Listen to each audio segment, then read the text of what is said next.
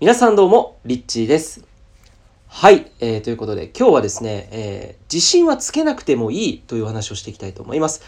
はい、で、質問をね、いただきました。えーどうしたら自信はつきますでしょうか？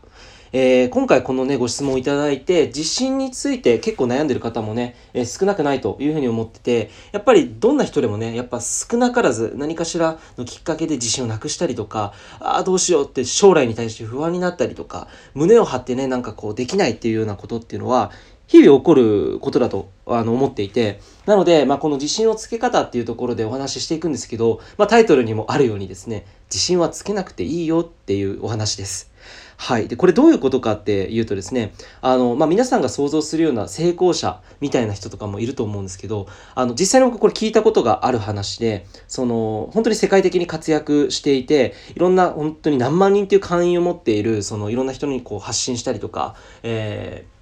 仕事、そういった仕事をね、ちょっとまあ抽象高いんですけど、そういう仕事をされている方が言っていたのは、その、僕自身もそうだし、僕が知っている成功者のほとんどが、えーみんな自信がないというふうに言っているんですよね。で、これ面白いのが、自信っていうのは、やっぱりその、いろんなその、それか、各々のレベルによって、やっぱあるわけなんですよね。自信っていうのは、その、なんていうの、その、そ、各々のレベルにおける不安要素だったりっていうのは必ず出てくる。だから、どんなにお金持ちに見えたとしても、どっかしらで自信がない自分っていうのは存在するんだと、えーいうことなんですけれども、なのでね、あの、自信がないっていうことに不安に思う必要は全くなくて、えー自信をつけなきゃいけないっていうふうにせっかちになる必要もないと、えーいうことをですね、今日は伝えたいと思うんですけど、じゃあ、どうしたらこの自信をね、持てるようになるのか。えこれについてね、ちょっとね、えお話ししていくんですけど、あの、自信がない時っていうのは、どんな時でしょうかね。で、この、実はですね、自信がないって言葉あると思うんですけど、9割がね、原因が分かってないと、僕は思うんですよね。だから自信がないって、ど、なんで自信がないのかっていうことを自分でよく分かっていない。そう。で、これをね、紐解いていく作業が、すごく重要になってくると僕は思っていて、なんで今自分は自信がないんだろう？なんで今不安に思っているんだろう？えこんな質問ね、自分に投げかけると、意外とそのね、クリアな部分が見えてくると思うんですよね。要は、その自分は、例えば、えーまあ、小学生、中学生であったら、宿題をしていないから、えー明日学校に行くのが怖い、明日学校に行きたくない、みたいな、そういうふうにですね、あの、学校に行く自分、自分の中ですごくこう、学校に行くという自信がないみたいな状態になるということは、そ、その後ろ側に必ず何かしらの恐れや、えー不安というものがくっついています。で、これは本当に表裏一体というか、自信がある人の裏側にも必ず不安っていうのは、まあ、あるわけですね。こういうふうに失敗したらどうしようみたいな感じで。で、まあ、あの、失敗したらどうしようとか、不安、こういう部分が不安っていうことが、ほとんどね、9割ぐらいの人が、その原因が分かっていない状態で、私には自信がないんですっていうふうに、えー言ってしまうわけなんですよね。まあ、これある意味だから、その自信がないって言ってしまえば、結構簡単に逃げられ、逃げられるのね、すごく便利な言葉では、あの、あると思うんですけど、そう。じゃあ、まあ、どどうしたらいいのっていう話ですよね。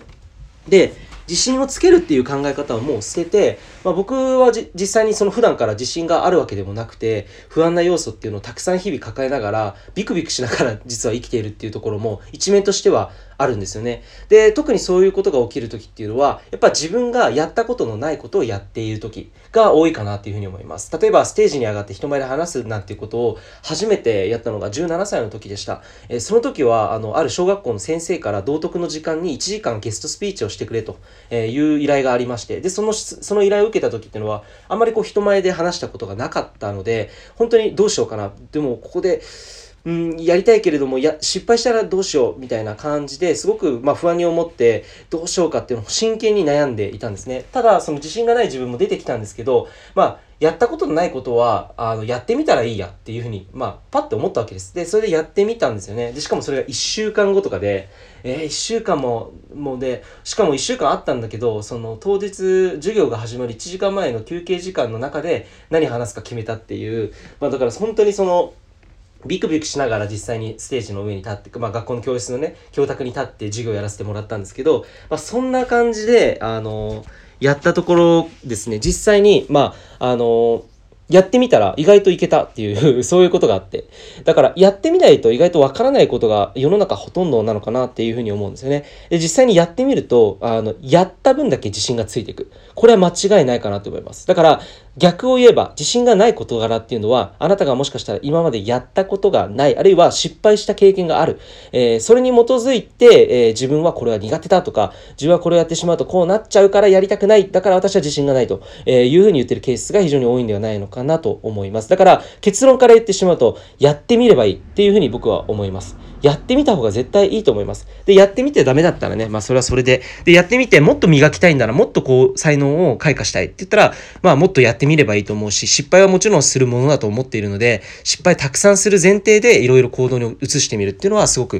えー、おすすめです。で、やればやるほど、やっぱ経験っていうのはすごく積まれていくので、まあ本当にその、やってない人よりかは、そのやった人の経験とか体験っていう方が、やっぱりこう、なんていうの、現実的だし、すごく説得力のあるものだと思うんですよね。ねなので、まあ何事においても、えー、どんどんどんどん挑戦して、こうやってみる。うん、自信がなくても、やってみちゃう。で、失敗してもいいっていう前提でやってみちゃう。っていうのが、まあ僕からのおすすめで、結果的にそうすると自信ついていくんですよね。うん。ていうか、失敗し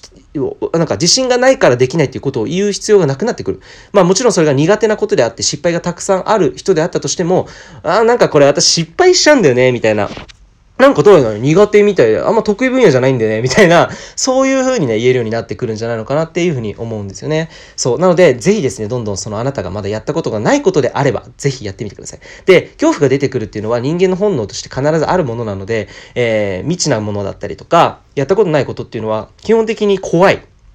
なですので、まあ本当にそれはもう当たり前のことと思って、まあ自信がない自分が出てきたとしても、じゃどうしたら、あの、できるかなっていうふうに考えて、えー、実際にそこを行動に移していけば、まあな、やれちゃうってことの方が結構ほとんどなんじゃないかなっていうふうに思うんですよね。そう。なので、まあやっていくうちに、あ、なんだ意外とできるじゃんとか、えー、いうことっていうのは本当にたくさんあります。で、やった分だけ、えー、自分の中で、あ、これできたっていう、その、プラスがね、どんどん入っていくので、あの、ポイントがどんどん溜まっていくと、結果的になんか、あ、これについては任してくれと。えー、これはもう自分の中でやったことがあるから、これをやるとこういう風になるっていうパターンが見えてるし、絶対大丈夫だ。みたいな感じに、本当にね、質、勝手になってくるんですよ。自転車を乗れるようになる子供と一緒で、最初はね、自信がない、できないっていう風に思うんだけど、でも、やっていくうちにやっぱ乗れちゃうじゃないですか。うん、そんな感じです。全ての物事っていうのはやっぱりそういう風にできているのかなっていう風に思うので、ぜひ、まあ、やらないよりは絶対にやった方がいいという風に、えー、お勧めしたいと思います。ということで、えー、自信はつけなくていいというお話でした。リッチでした。